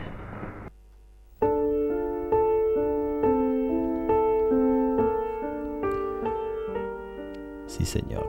Guillermo Bataglia se sorprende a sí mismo en una cumbre nevada en Bariloche sin memoria de cómo o cuándo llegó ahí. De regreso a Buenos Aires va derecho al consultorio de su amigo, el doctor Campos, es decir, Eduardo Cuitiño. No me pregunte nada todavía, Campos. Se lo ruego. Escúcheme y respóndame con entera franqueza. ¿Notó algo anormal en mí en estos últimos tiempos? Nada. ¿Y no llegué a estar enfermo de gravedad alguna vez? No. prepárese a escuchar la historia más absurda del mundo. ¿Sabe usted cuál es el último recuerdo que tengo de mis pensamientos, de mis actos, de mi vida, en fin? De anteayer. ¿Y sabe cuándo fue anteayer para mí? El 3 de septiembre de 1939. Roldán. Como lo oye. Anteayer, cuando cruzaba la calle e iba a llegar a la casa de Nora Pastor, me encontré de pronto en la cumbre de un cerro, en Bariloche, con el mismo pensamiento que había comenzado un segundo antes al cruzar la calle. Pero, ¿cómo fue el accidente que sufrió Roldán? No hubo tal accidente, Campos. Apenas una caída en la nieve sin consecuencias. Tuve que exagerar la importancia del golpe. Comprenda mi situación en aquel momento. He estado a punto de volverme loco. Entre mi último recuerdo y hoy han transcurrido seis años. No he estado enfermo, pero nada sé de lo que he hecho y pensado durante todo ese tiempo. ¿Cuál es la explicación de este extraño padecimiento? Para colmo, el intruso que vivió en el cuerpo de Bataglia durante estos seis años concibió una obra genial, según nos lo cuenta el propio Cuitiño. Más tarde despertó en usted una fiebre ambulatoria que le hizo efectuar numerosos viajes. Al regreso de uno de ellos recibí otra sorpresa inesperada. El manuscrito de El cielo abierto. Aún después de haberlo leído, no supe comprender que estaba ante una obra genial. Si el pensamiento es la vida, el cielo abierto tiene asegurada la inmortalidad, afirmó Gilles Romain. Y poco tiempo después, el país entero quedó estupefacto.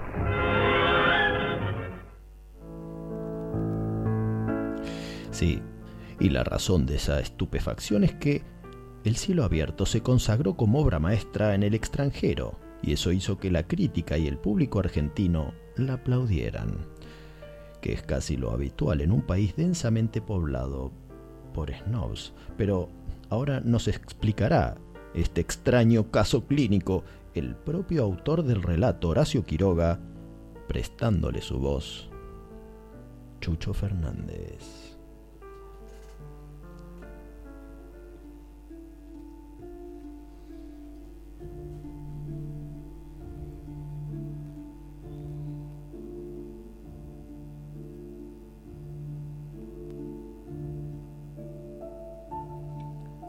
Yo pertenezco a una familia de nerviosos, donde han prosperado algunos histéricos y hasta alguna abuela epiléptica. Personalmente no he tenido nunca desarreglos nerviosos ni mentales. Mas he aquí que bruscamente despierta en mí la epilepsia de mi abuela. La cual si me esquiva crisis y ataques dramáticos, me sumerge de golpe en una ausencia, justo y cabal, en el momento en que atravesaba la calle asoleada. Bajo la influencia de este estado epiléptico, que el atacado no percibe en lo más mínimo, la vida prosigue como siempre. Solo que al cabo de un día, un mes, un año, el hombre despierta de pronto. Se halla en un lugar que ignora, ni sabe por qué está allí, ni conoce a nadie, ni conserva un solo recuerdo de lo que ha hecho desde el momento en que ha caído sobre él la fuga epiléptica.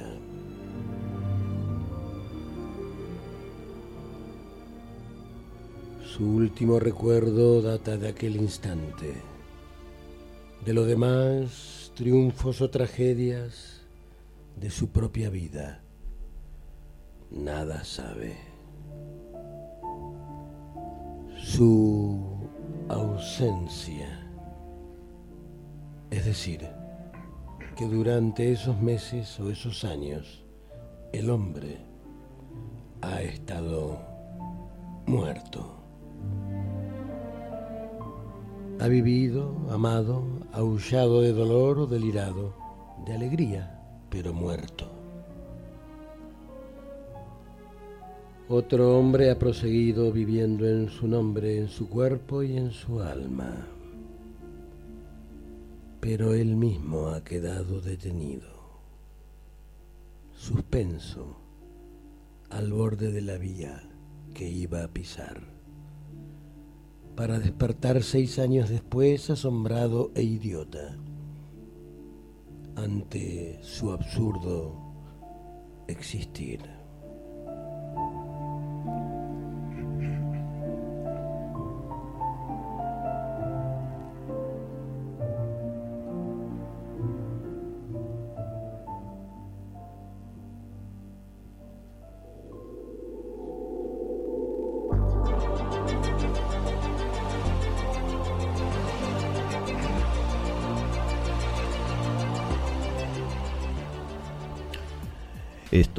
Cineficción Radio, último acto por gypsyradio.com.ar y en el preludio era el film Los Verdes Paraísos, dirigido por Carlos Hugo Christensen en 1947, una de las dos o tres películas argentinas inspiradas en la obra de Quiroga, en este caso el relato Su ausencia.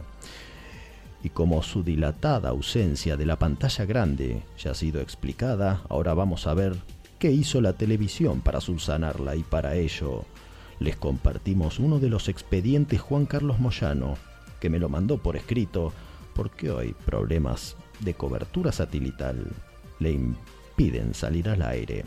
Desde Houston, Texas. Sí, señor, desde Mar del Plata, Connecticut. Temporada. Connecticut. Sí, señor, temporada 1987. Canal 13 emite la miniserie Horacio Quiroga 2600 días. Casi exclusivamente rodada en tierra misionera, con Víctor Laplace en una formidable caracterización. Y miren qué elenco. Susupe Coraro, Emilia Masser, Bárbara Mujica, Federico Lupi, Lorenzo Quinteros, Miguel Dedovich y Franklin Caicedo. El director, Eduardo Miñona, aspiraba en principio a rodar un largometraje, pero debido a la crisis que afrontaba el país, otra más, ¿Qué año corría? 1987. Debido a esta causa, Miñona se volcó por una miniserie formato más fácilmente vendible al exterior, menos costoso y de inversión más recuperable.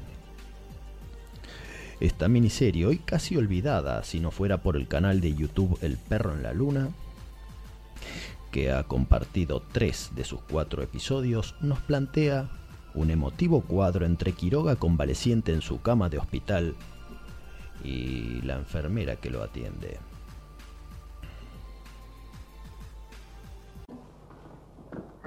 Vamos, vamos, haga caso. ¿Qué es eso que esconde? Nada, papeles. ¿Qué otra cosa puede tener un escritor? ¿Mm? Papeles, papeles. Te voy a dar.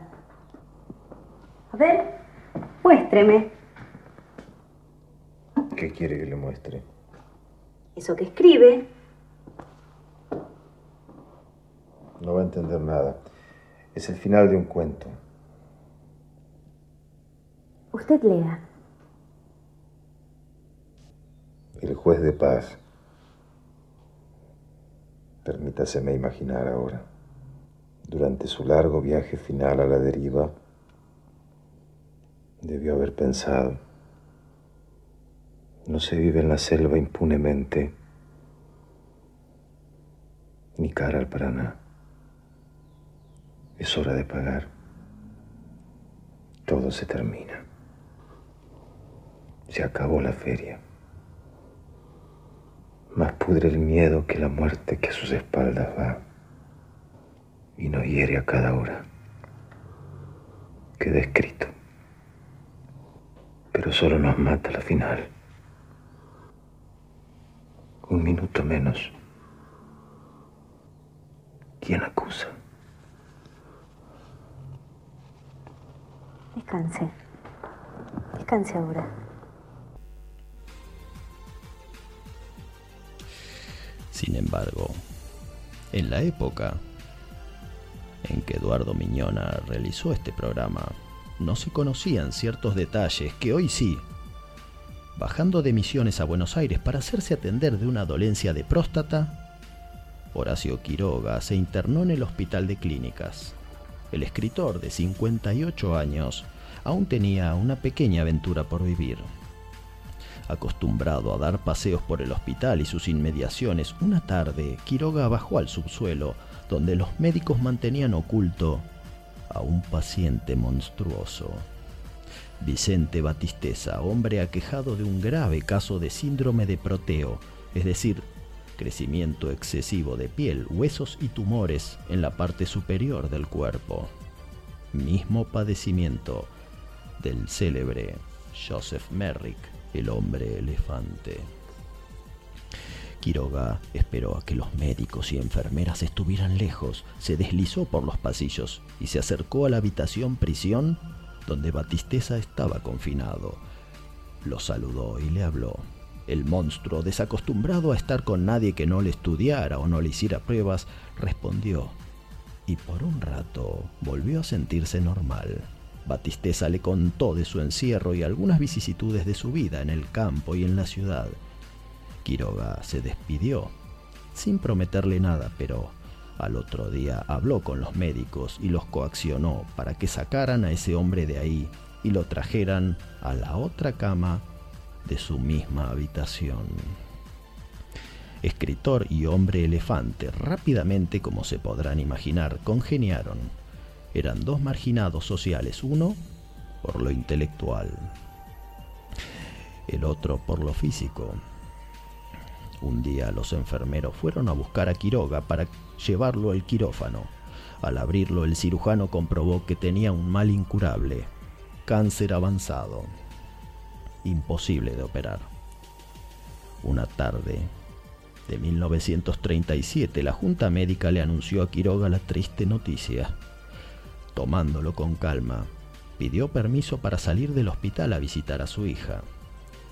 A la vuelta pasó por una farmacia y compró una cajita de cianuro. De regreso anunció a su compañero de habitación que la amistad no seguiría mucho más. Su plan era arruinarle la fiesta al cáncer y Batisteza se comprometió a darle una mano. A la madrugada, después de charlar toda la noche, Quiroga bebió la cicuta fatídica y Batisteza lo contuvo en esos instantes finales.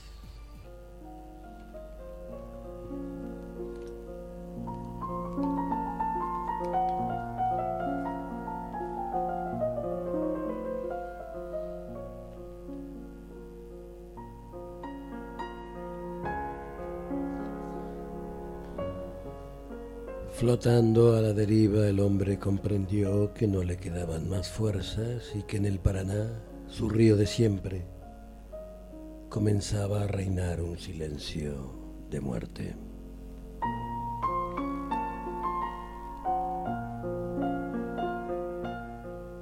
Su memoria se deshojaba como un libro abierto en el viento.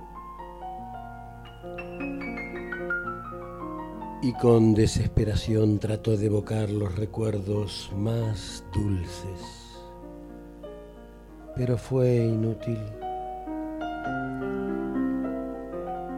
Allí no había sino fantasmas sombríos y desgraciados.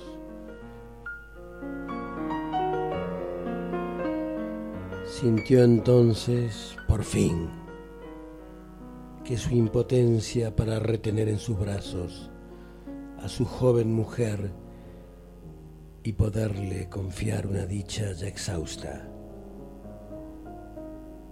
Lo alucinaba.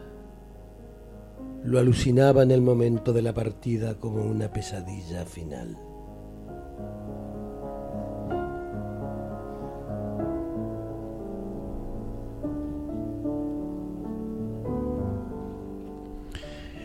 y con esta pesadilla. Y tus palabras sonando en ese limbo en el que te zambulliste por propia mano, caro Horacio, damos por concluido otro ensueño y será hasta que volvamos a dormir para soñar otra cineficción radio.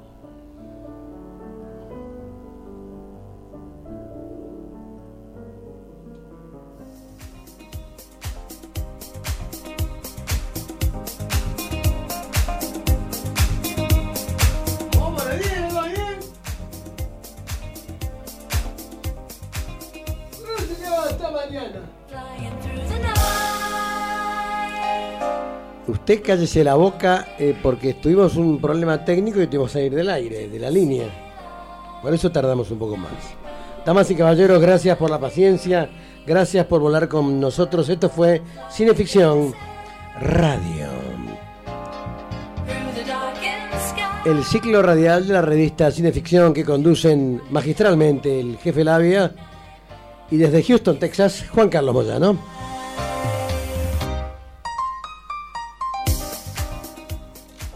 Como ustedes saben, este programa se reprisa de lunes, miércoles y viernes, esas madrugadas, de 0 a 2, por baidecityradio.com.ar, dentro de un rato. Nos pueden volver a escuchar.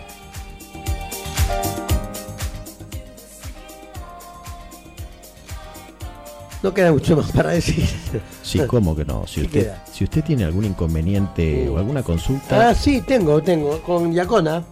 primero, si es algo legal, puede dirigirse a la doctora Soledad Suárez. Sí, sí, sí. Yo estoy dirigiéndome cada tanto a la doctora Soledad Suárez. Y si usted tiene alguna idea, algo. No, ideas no tengo. Alguna consulta para registrar y. Yo tengo una idea.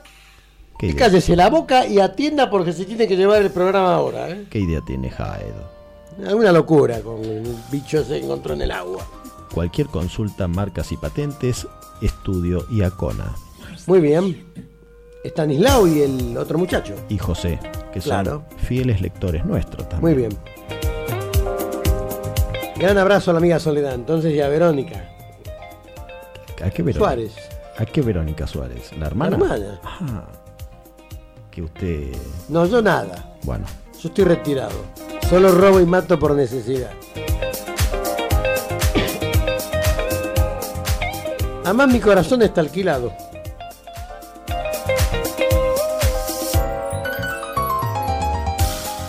Vinieron así sin garantía, sin adelanto, nada. Lo llevaron. Señores, esto fue todo. Esto fue Cineficción Radio. Nos volveremos a encontrar dentro de siete días. De 20 a 22 trataremos, por lo menos. Gran abrazo. la intención es lo que cuenta. Nos vemos, nos estamos viendo. Gracias a todos.